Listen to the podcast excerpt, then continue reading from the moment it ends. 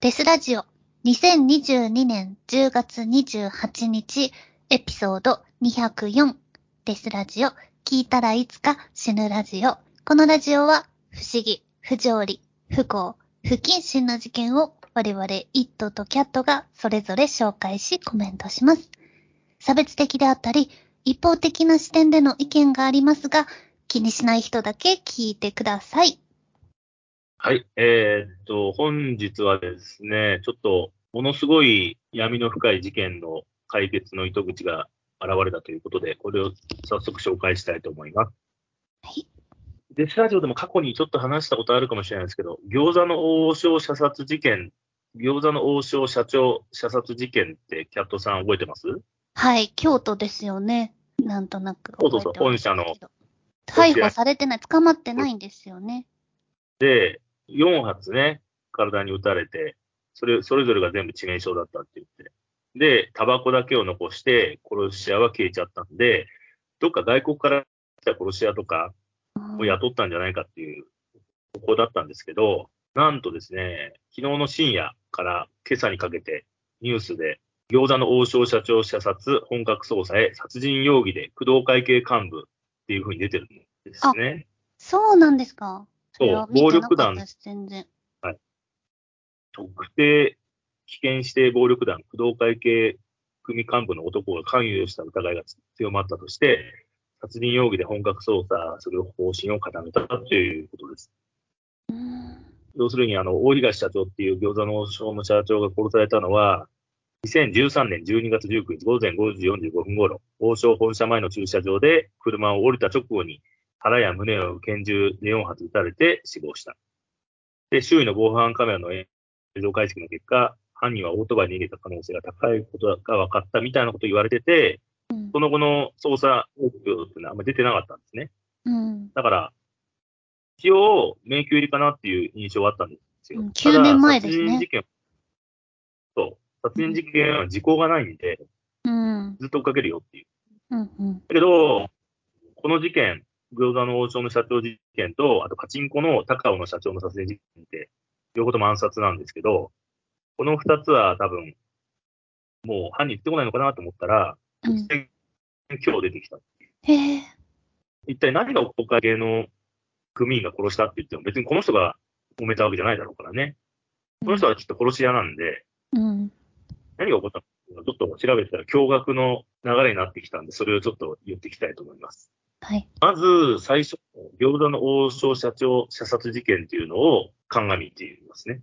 2013年12月19日早朝、京都市山科区の王将本社前にて、大東が心肺停止の状態で乗用車の横で倒れているところを通報され、病院へ搬送されたものの死亡が確認された。この日午前5時半頃に、大東さんは、社長ですね、は、自宅から自家用車を自分で運転し出勤。午前5時45分頃に駐車場に車を止め降りたところを待ち伏せしていた犯人に撃たれたとみられる。犯行に使われたのは小型の25口径の自動式拳銃で、至近距離から4発の銃弾が撃たれ、その全てが急所に命中していたおという事件ですね。この人、もともと朝早く来て、本店の前をなんか入ったりするんですよね。掃除したりするんですよ。うんそ。の、綺麗じゃないと、他の店舗に、が、掃除ができてないとか来れないから、掃除するんですって結構真面目な人なんですよね。うん。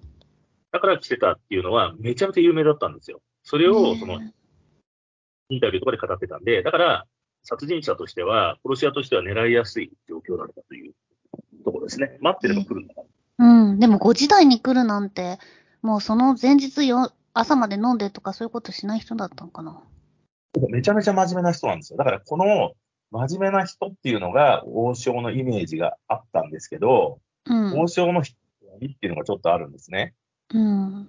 2015年に、えー平成27年12月、事件現場の近くで発見された遺留品から検出された DNA の型が北九州市に拠点を置く工藤会組員のものと一致したので、2017年4月にその組員が福岡県内のパチンコ店駐車場で職務質問を受けた際、乾燥大麻を所持していた容疑で、福岡県警に逮捕されたが、その時に組員は王将事件の関与を否定している。ところが、この組員は2018年6月にも、福岡市内でゼネコンの車に銃弾が撃ち込まれた事件に関与したとして、銃刀法違反などの容疑でも逮捕した。でも、事件と結びつく供述は得られなかった。この組員は、福岡県警北九州地区暴力団犯罪捜査課が追っていた人物とのことで、報道確認を振り切り、王将事件が起こる1日から2日前から行方不明となっていた。京都府警は、この組員を含む九州の複数の暴力団関係者が、王将事件の直前に姿をくらませているなどの情報提供を福岡県警から受けて、事情聴取を行い、王将の内部証言を材料に自白を引き出そうとしたが、組員は関与を否認した。そして、えー2022年10月27日、昨日ですね、警察庁や検察当局とも検討を重ねた結果、京都府山科署捜査本部は、この組員を殺人や銃刀法違反などの容疑で逮捕する方針を固めた。うん。大東の間に接点は確認されていないことから、京都府警山科署捜査本部は何者かに依頼され銃撃した疑いがあるとみて、この組員の動機や背後関係の有無などについて捜査を進める。ちょっとでも謎じゃないですか。これでも。要するに、殺し屋は見つかったわけですよね。うん。殺し屋はた大麻を吸いながら、他のテレコングループにも銃弾を撃ち込んだりしてるわけだから、うん。完全なあの人としてマークされてて、ようやく捕まったと。うん。じゃあ、なぜ餃子の王将の社長は狙われなくちゃいけないのかもミステリーでしょ、まだ。うん。謎ですよね。うん。ここからね、ちょっと怒涛の展開を見せていくんですよ。俺も全然知らなかったんだけど、へえ。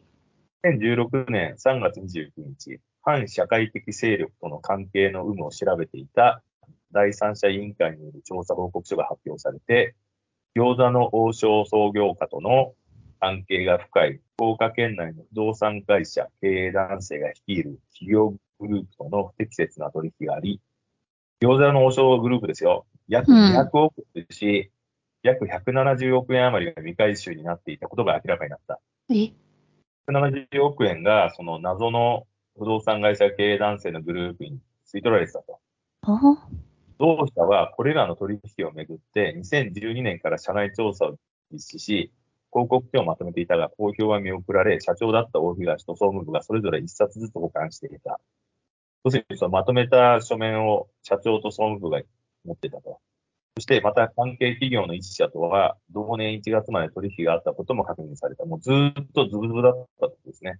うん。王将と金銭的トラブルになっていた福岡県内の不動産会社経営男性が、不動会に大東の殺害を依頼したとみて、事件発生から5ヶ月後の2014年4月初めに京都府捜査一課から自宅事情聴取を受け、16年1月には殺人容疑で家宅捜索を受けているっていうことは、もともとその九州系のうん。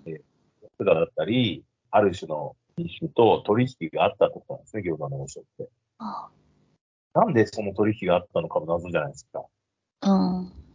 それを調べてみたら、またさらに驚愕の出来事があって、このそもそも殺された大東っていう人は創業じゃないんですよ。あ餃子の王将を作ったのは別の家族が作ってるんですね。うん。それで餃子の王将がグループがでかくなっていったのは、この大東さんっていう人も頑張ったんでしょうけど、うん。ある時勢で頑張ってて、そこでその創業の、創業家の人たちの家族経営じゃん、大体創業系って。うんうん。それが継いでったんだけど、そのあまりにも200億円とか紛失してて、いくら頑張っても金が全然たまんないからおかしいと思って、調べたら、その創業家の人たちが九州の悪い人たちと取引してて、お金を勝手に融資したりしてたんだって。ああ。それで、この人たちを追放して、この大東氏が社長になって、今の餃子の王将になったっていう経緯がある。ああ、なるほど。だから餃子の王将のあらすじ、歴史を調べると、その創業家家族が出てこないっていう。ああ。え、大阪王将はまた違うの？全然別。餃子の王将は、要するに創業した人たちが、実はそっち型の人なんですよ、もともと。いわゆる黒い側の人だったんですね。あそれなのにあ言ってやってたわけですよ。あうんうん。だけど売れれば売れるほど、監査が入っちゃうじゃん。うん。そんな、その表のビジネスの枠に入ってっちゃうから、裏のビジネスの人たちがやってたのに、で、表に切り替えましょうって言って、この大東氏が舵を取って、すごく頑張ったんだけど、そうすると、売れれば売れるほど裏の組織の人たちとは縁を切らなくちゃいけなくなってくるじゃんうん。そこで切りますって言ったら、今まで創業家家族は、お餃子の王将の金を流してくれたのに、お前は止めるつもりなのかっていう感じで怒って、あロシアが流れたんですよあ。ええー。わあ、そうなんだ。すごいですごいね。で、その、この大東さんっていう人は、やっぱり、そこも多分知ってたんですよ。そのダークな部分。うん。狙われやすいっていうことも全部わかってたんだろうね。そうで、なんか、まさかとは思ったかもしれないけそう考えると、もう一つ、こう、謎があるじゃん。じゃあ、創業者家族って何問題やっていう。ど。うん。それが、ちょっとね、謎の怪文書だからこれ本当かどうかわかんないんだけど、ネットで記事を見てたんで、これをその皆さんの推理の参考にしていただければいいなと思います。これタイトルがね、餃子の王将の創業者、加藤浅尾と創業者の呪いっていうタイトルで記事出てるんですけど、これで検索したら多分出てくると思う。まずですね、この加藤浅尾っていう人は謎の人物で、これすごいでしょ謎の人物。19 1967 年の王将1号店以前の創業者の経歴はほとんど不明。餃子の王将は手軽で美味しい中華料理を食べれる店ですが、創業者の出自が暗い影を落としている。創業者加藤浅尾の黒い人脈が歴代社長や一族に災難として降りかかっています。2013年、社長が何者かに襲われ亡くなっているが、創業時代からの何らかの遺恨とも言われている。うん。創業者の謎。王将の創業者、加藤浅尾は1924年、九州の福岡県飯塚市の貧困集落出身で、これが全ての問題の原因になりました。そして、まあ、戦争ですよね。満州で戦時中を過ごしたと言われていて、中華料理はこの時に覚えたと。そして戦後、現在の王将の1号店を1967年に京都で開業したが、前年の1966年に別な場所で開店したものの半年で潰れたとも言われている。創業者加藤浅尾の一族は現在の王将とは対立しているので、王将の関連サイトにも創業時や創業前のことは書かれていない。特に加藤浅尾が京都に来る前、どこで何をしていたのかは全く不明で、出身地が正確にはどこなのかわからないありさまです。加藤浅尾の周囲には普通ではない人たちが群がっており、加藤浅尾は集落出身であることから解放運動を支援するスポンサーになっていて、解放運動と関わりがあった。ブラック解放同盟ですね。解放同盟や非合法組織にトラブルの仲介を依頼していたとも言われるが、そうしたことは表に出ないので、まず確認が取れない。さらに、加藤浅尾は戦時中満州あるいは中国に出兵していたとされ、ここから日本の中国人社会とのつながりもできた。現在でも王将は店内では中国語で注文を通していて、単なる中華料理好きではない。加藤浅尾は1944年に20歳なので、18歳で出兵したとしても終戦時の21歳であり、軍では下っ端だったと想像想像できます。この創業者に群がったうさんくさい人たちが王将の歴代経営者に呪いのように降りかかることになります。加藤浅尾が体調を崩して飲料メーカーの朝日元副社長の望月氏が臨時社長に就任した2代目ですね。唐突なようだが、朝日は現在王将の筆頭株主なので、当時から資本関係があったのかもしれません。王将のような飲食業では、取引のある大手メーカーと、大手飲料メーカーと資本関係を持つのはよくあり不自然ではない。だが、1993年に加藤浅尾が逝去すると、息子の加藤清氏が社長に就任し、創業者一族は経営権を握りました。創業者一族は加藤浅尾の息子や孫たちで、ほぼろくなのがいないというのが世間の評価になっています。三代目社長はもともと素行が良くなかった上に、創業者から解放同盟、非合法組織の人脈を受け継いだとされる。解放同盟関係者や組織に乱脈融資を行って、400億円以上の借金を作りましたが、株主である一族に地位を守られる。加藤教授は現在も王将の役員ですが、現在王将役員、役員12人のうち、創業者の血縁は清だけで、他は大東隆之や医療系のようです。加藤教授は乱脈融資と業績悪化で評判が悪く、2000年に社内クーデターを起こされて社長の座を追放されました。特に1999年に創業者の出身地である福岡のゴルフ場や解放同盟の関連企業に89億円を貸し付けたのが問題に。だがこうしてみると問題になった融資は初代の加藤浅尾が始めた事業や人間関係で、どれも加藤教授が始めたわけではない。創業者の呪いとはこのことで、後にとんでもない事件につながります。加藤浅尾の後を継いだのが、浅尾の妻の弟の大東隆之で、戦時中姉夫婦の手伝いをした後、自分も、えー創業の業種を始めた。加藤浅尾が帰国後の1967年に京都で王将を始めたので、大東隆之も王将で働きました。王将は大ヒットしてチェーン展開を始め、大東隆之は営業本部長専務取締役を終えて、2000年に社長に就任しました。だが、創業者の加藤浅尾が1993年に投資してから、大東隆之に直接代替わりしたわけではなく、間には創業者の息子息子が入りました。加藤清社長は解放同盟や非合法組織に無担保融資をして店舗は放置し、虫が湧いていたと言われています。2000年に大東社長になった時には、売上約390億円に対して、有利子負債が約470億円あり、経営危機に陥っていました。大東隆之は人望が厚く経営手腕もあり、短期間で負債を返済した上に、王将を全国チェーンにした立役者でした。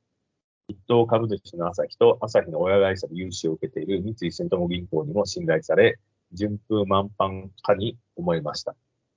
だが、創業者と息子が解放同盟やその筋に関わったとき、実際に彼らと応対したのが大東隆之だと言われています。四代目の大東社長に至っても、まだ闇社会との関係は続いていて、断ち切れてはいなかったのでした。そして2005年からは中国の大連に進出したが、この土地は創業者の加藤浅尾が軍隊時代に中国料理を覚えた場所とされています。中国は資本主義ではなく、何をするにも共産党の許可と人脈が必要で、そのため中国の闇社会と関わります。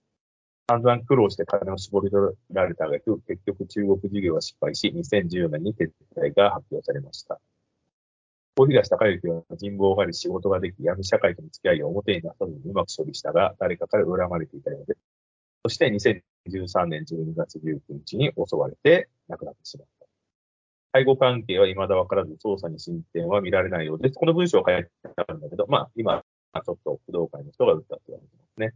そして、えーこれももう一個謎なんですけど、これとは別に、創業者の孫で、加藤清社長の息子の加藤隆が息子を連れて、実は2008年から失踪してます。え？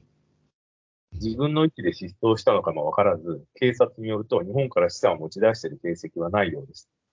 加藤隆はウクライナ人で、行方不明になった時、妻は息子を連れてウクライナに帰国していた。加藤隆は妻と復縁するため、3人でエジプト旅行に出かけ、旅行中に失踪しました。妻のフリーナは夫の失踪によって資産を相続し、王将の株主になり、年間数千万円を受け取っているとされている。大東隆之の最後とともに加藤隆の事件も疑わしい人物が多すぎて何も進展がありませんっていうふうに、このネットの文章には書かれているという、これでちょっとゴッドファーザーみたいな話なんだよね。要するにさ、その、本当にゴッドファーザーみたいな感じで、九州の、ある意味その危険な地区出身の人が戦争を得て行罪を始めてヒットしたんだけど、もともと出自がそっちだから、仲間がいたり、あとはあのお店を出すときにその筋の人に頼ったみたいな説も書いてあるのね。これは本当かどうかわからないけど、うん。だから最初の創業者っていうのはそういう人たちをバックにつけてのし上がっていったっていうことなんだよね。うん。だからあの土地の問題とか、店舗、支店を出すときもそういう人たちをきっと使ったんじゃないかっていう。だから見返りとしてうんぬんっていうところは多分あったんですよね。うんうん。だけど、日本がどんどんどんどんこう、年月を得るた、得ていくと、やっぱり社会的勢力っていうのを排除するっていう流れになるから、うん。でそれを切らなくちゃいけないってなってるんだけど、その創業者一族っていうのは出自がもうそもそもそうだから、あの反社の枠に入っちゃうから、だから追い出さなくちゃいけないって話にちょっと平等な王将になったんですよね。それで、今回の事件に至るっていう流れだったっていうのがちょっと推測できるのかなっていうところですね。はすごいですよね、なんかね。あすごいね。でも今回逮捕とかがあって、また、どうなるんだろう？どう撤回するんだろうね。えっと、プロキアは闇の金の流れみたいなの。ここなんだよ。だからこれから多分、餃子の王将は、その、お金の、をゆすり取られてたと思うんだよね。うん完全にここを、粉飾決済でやられるのか、その、創業者一族の全部整にして、取られたって言って、創業者を全部追い出して、これからの新しいのでやっていくっていうふうに今多分なってると思うんだけど、餃子の王将自体はさ、潰れてないから、うん。だからそういう感じでやっていくんじゃないですかね。もう創業者一族がなかったことですよ。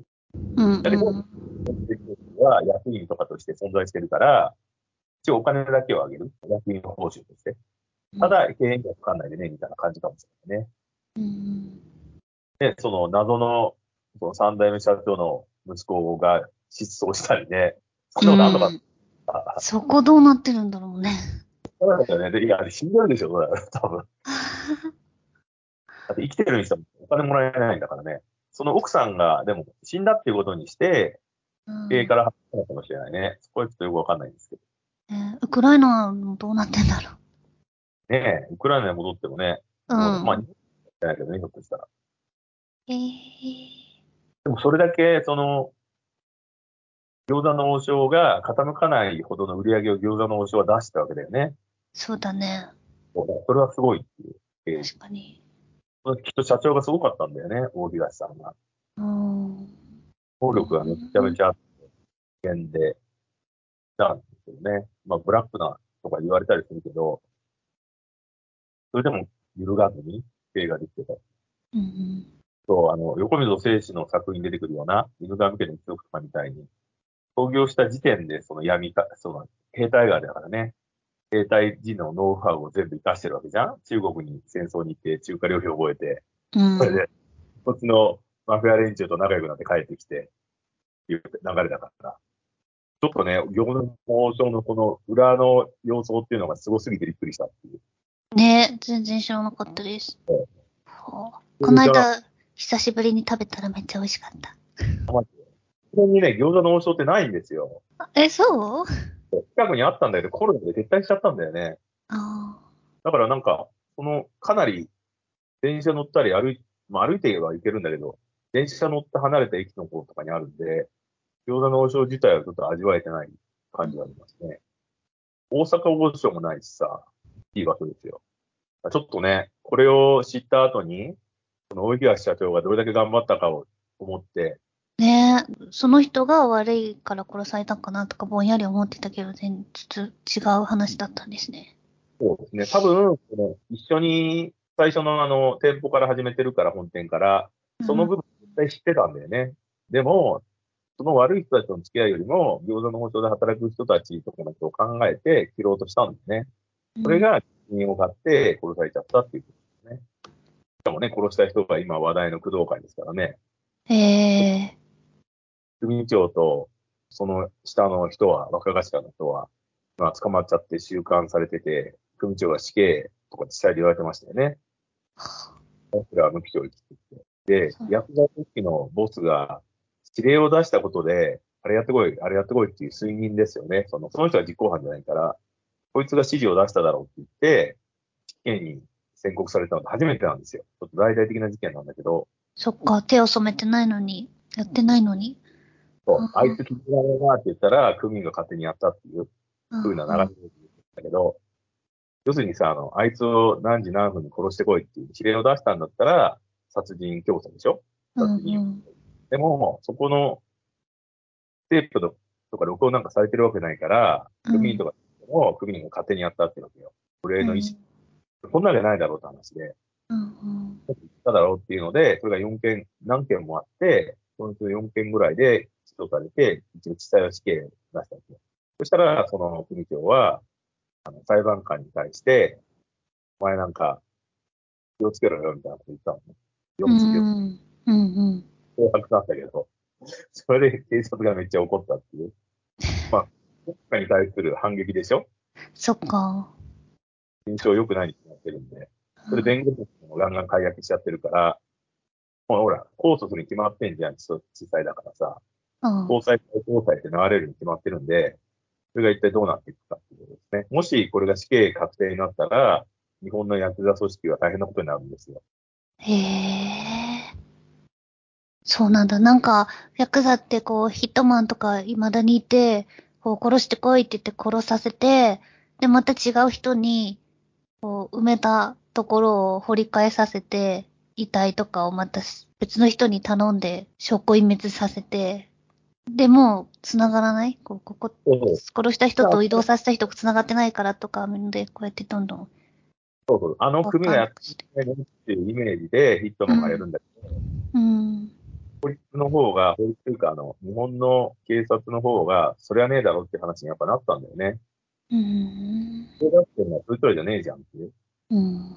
本場のイメージだと、ヒットマンはヒットマンで勝手に殺しに行って、刑務所入るっていう。それでその組織が、この間家族とかを養ってあげる。うんで、出てきたら幹部候補になって、いい位置にいられるっていう流れだったのが、もう平成、令和と来たわけで、そんなのはそっち側のルールだって、警察とか関係ねえよっていう感じで、警察は指令を出した人も捕まえちゃいましょうっていう。なんかついこの間入ってたドラゴンのメンバーが池袋で出てきて、出所祝いみたいなのやってる時に、危険飾ったとかやってたよね。あれもなんか、ヤクザだっけ？もう完全に、チャイニーズドラゴン？まあまあ、あれもどうなのかちょっとうん、わかんないけど。うん、ねまあ、あるんだね、今でも全然。だけど、やっぱり昔の昭和の体制と国自体が違うから、やっぱりそこでうまくやっていけるヤクザたちと、いや、もうねうまく八方塞がり。だったら、その組の逮捕しますよって言ってるんで、うん。前例ができたら、ヒットマンも使えなくなるよってことなんですよ。あ使ったら、その組織の一番上の人を死刑にしますよみたいな感じになるから、ーうん。それで、そういう事件を防ぎましょうねっていう流れに変わっていったんで、うんこれからいや、お使いづらいよねっていう。昔はバンバン使ってたんで、おっかねえなっていうのがあったんですけど、普通の事件かと思ったら全然そうじゃなかったっていうね。うん。深いというかさ、なんかね、やっぱ飲食店ってそういうのが付きまとうのかなって思ったりするね。闇社会とブブブブブそれで大きくなりすぎた飲食店は闇社会と切れないといけない。ここね、なんかジレンマみたいなのがあるのかなと思ったわ。だってさ、餃子の王将が全然売れてなかったら、その3店舗か4店舗とかで回してたらこんなことにならないわけじゃん。うん。巨大なさ、あの、ビジネスになっちゃったからだよね。うん。それでさらにさ、創業者家族を追い出すとかってあんまないじゃん。うん。なんだから、それもすげえなと思って。この間のさ、話したくず餅屋の事件あったじゃん。うん。だってスケールが違ったんでびっくりしたっていう。くず餅屋だってさ、あの、創業大正とかでしょ？すげえ古いから、ひょっとしたら、うんう除けばそんな感じなのかなと思ったんだけど、まあまあ、ちょっとね、その、創業者の前歴もよくわからないとかさ、すげえなと思うよね、やっぱね。まあ、飲食が手軽に始められるから、創業者が何者であって、この前に何やってたかわかんなくても関係ないっていうのがあるんだけどさ、うん。やっぱこの昭和の時とか戦後すぐに始めた飲食店の影っていうのってなんかあるんだなっていう。ついてる。創業何年っていうのが売りになるんじゃなくて、創業何年っていうのが逆にさ、あの、裏社会とかと繋がってるのを醸し出すような、なんとも言えない気分になったという事件でした。はい。なるほどです。それからね、そのヒットマンが調べられていって、さらに、一体どうなってたかっていう、ね、ちょっとこの餃子の王将射殺事件は注目だと思う。はい。はい。はいですです。